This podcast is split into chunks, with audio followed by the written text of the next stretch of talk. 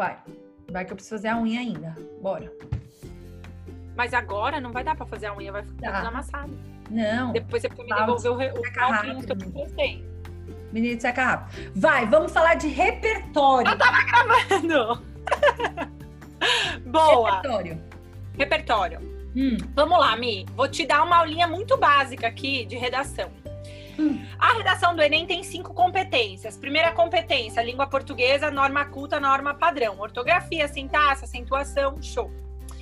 Competência 2 tem a ver com saber o gênero e conseguir trazer boas informações, conseguir discutir sobre aquele tema, sobre aquele recorte temático. Tudo a ver com repertório.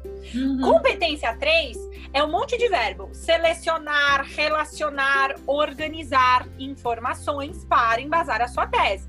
Também tudo a ver com repertório, ou seja, das cinco competências, duas são puramente repertório. Você ter o que falar, você ser relevante para aquela discussão ali naquelas 30 linhas. Depois a gente tem uma competência 4 que tem a ver com coesão, você conseguir linguisticamente marcar a relação daquelas informações. E a competência número 5 que pede uma proposta de intervenção, tipo uma solução, uma amenização daquele problema. Que também envolve repertório, você ter conhecimento de mundo, porque senão você fica muito ingênuo. Você propõe uma solução que às vezes já existe e você não conhece, ou você não conhece coisa suficiente para propor algo que seja legal, né? Que seja plausível. Mas enfim, repertório é muito importante para a redação. E que tipo de repertório? Eu sempre, eles ficam muito pé da vida comigo, porque tem uma galera que era tipo você na escola, assim, das matemáticas, das exatas. Aí ele fica assim, pro, mas o que que é repertório? Aí eu falo, tudo. Potencialmente, É até o rótulo do shampoo pode ser repertório. Se você consegue estudar química a partir dali, você consegue gravar um conteúdo a partir daquela, daquele rótulo, composição, você consegue refletir sobre ali, já é conteúdo. Eu até, ó, juro que, jurou que não estava planejado, mas eu tenho aqui, ó, três livros. Quarto de Despejo, que eu trabalhei com os meninos, Diário de uma Favelada, lindo, maravilhoso. Tenho o livro da filosofia, eu amo essa coleção, que é super inicial de várias coisas, introdutória, digamos assim. Tem- é uma coleção que tem sobre to- vários assuntos, todos os assuntos, exagerado, né, Brasil? E tenho aqui, ó, que foi presentinho seu, inclusive, o Momento de Voar, da Melinda Gates. Perceba, um é literatura, super repertório, legal, né? É, apesar de ser uma literatura, né, um diário, um- um- uma trajetória de vida, é literatura.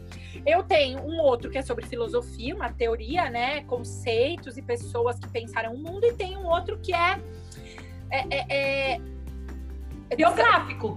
é, biográfico, mas tem um pouco de autoajuda, de pensar o mundo, de você repensar o feminino, o empreendedorismo, enfim.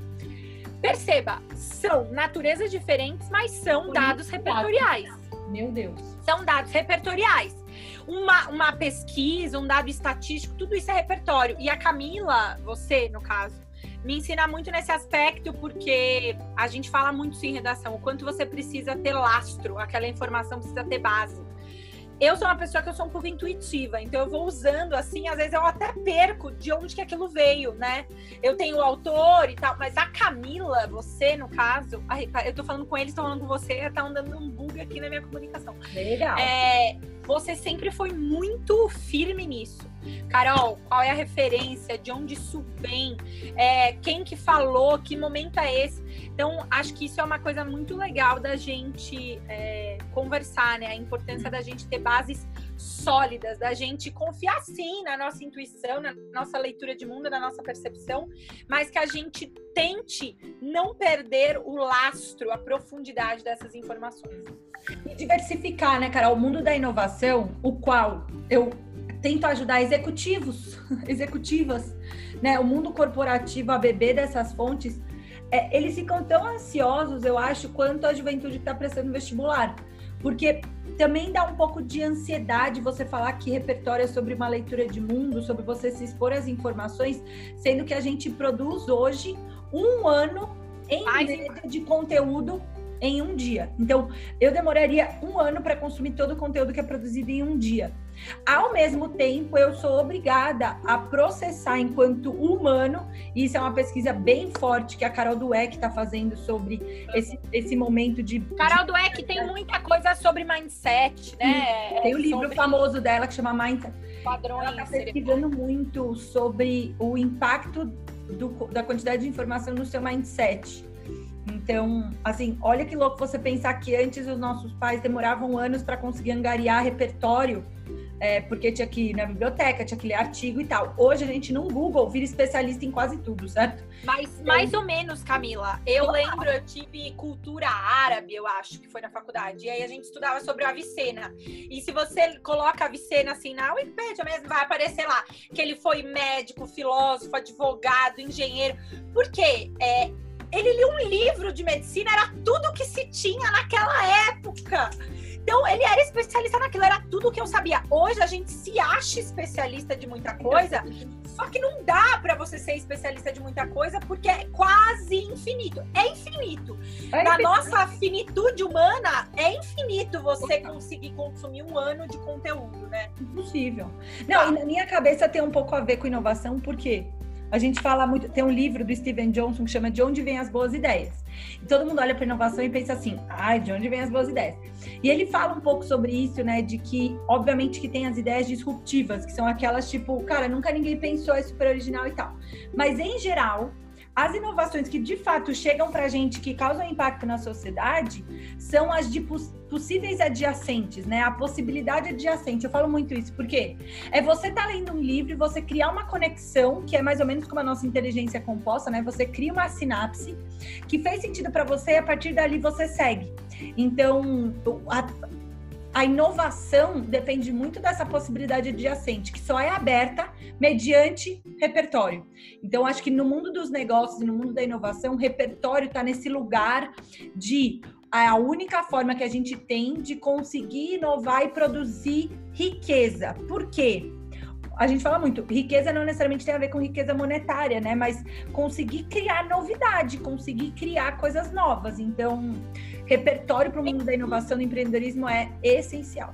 E tem tudo a ver com redação também, porque são milhares de alunos e tem lá, né, dados de autoria, ganha nota, criatividade, porque você precisa ali no meio buscar é. uma forma de embasar, então são dois argumentos normalmente que a gente pede ali. Você precisa achar um jeito de chamar atenção e conectar coisas de universos diferentes, trazer um dado estatístico associado a um acontecimento histórico, associado a um dado de autoridade, de um filósofo, a um filme. Então, olha que loucura. A ideia é que a gente consiga consumir, mas que a gente consiga processar. Então, não adianta você querer também consumir infinitamente, porque você não vai ter um tempo de pausa de é, é, é, organizar e colocar isso né, em rede com os seus conhecimentos, né? Construir esse, esse tecido, o Bakhtin falava muito disso, né?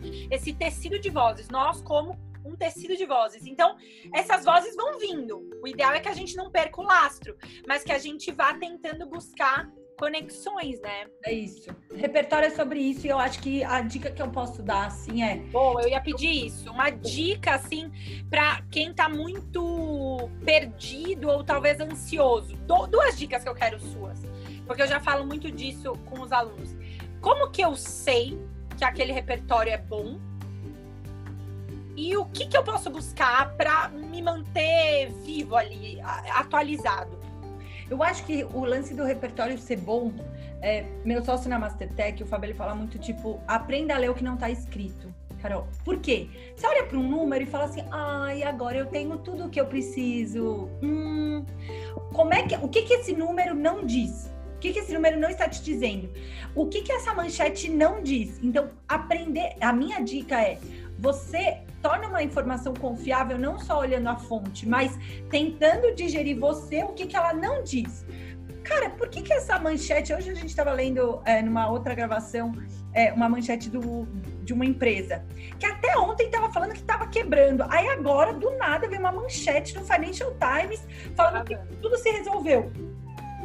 É, você reconhecer que aquilo, o que que aquilo não está te dizendo? Cara, será que isso foi pago, não foi pago? Enfim, eu acho que uma, a principal arma que eu tenho hoje é tentar processar cada coisa que chega em mim, eu vou tentar ler o que não está sendo dito ali. Então esse é o primeiro. Lindo, lindo. E a isso. segunda, na minha, na minha visão, que é, né, agora que eu sei o que, que eu deveria. Eu, eu não tenho certeza absoluta se aquilo é bom ou ruim, mas a partir do momento que eu me forço a ler o que não está escrito em tudo, eu vou ficando né, protegida dessa, dessa, desse discurso narrativo. Ótimo. E o segundo é, é tentar estar aberto para as possibilidades. Assim, eu passei por uma fase onde eu li, primeiro na graduação, muita leitura técnica, né? Muito fechada num mundo de computação, é, de tecnologia, de inteligência artificial, de matemática. Eu fiquei muito num nicho. E aí, quando eu fui empreender, comecei a fui para um outro nicho totalmente oposto. Então, negócio, negócio, negócio, negócio, liderança, liderança, liderança, liderança. E acho que hoje, depois de. ah, Você falou 12 anos, fiquei um pouco tensa no outro vídeo. Meu É, anjo. 12 anos, é, eu acho que eu fui. acho que hoje eu achei um equilíbrio de tentar ir oscilando essas leituras, sabe? E tem me feito muito bem ler literatura, culpa sua, é, ler poesia, ler livro de liderança, ler livro de educação. Hoje tem me feito bem essa mistura, porque eu acho que depois que você nutre. Ela lê poesia por causa do sócio. Pergunta pra ela. Eu cagava. Eu falava pra ler, Camila, olha isso aqui. Ai, tô ocupada. Mas eu não vou, eu não vou lavar roupa suja em público, porque eu Tá sou uma bom. lei. É isso. Enfim, mistura. Eu acho que a segunda, segunda dica é mistura.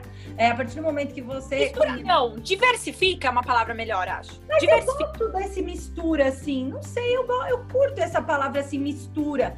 Porque, é, é, por exemplo, eu tava lendo Reengenharia do Tempo da Rosisca.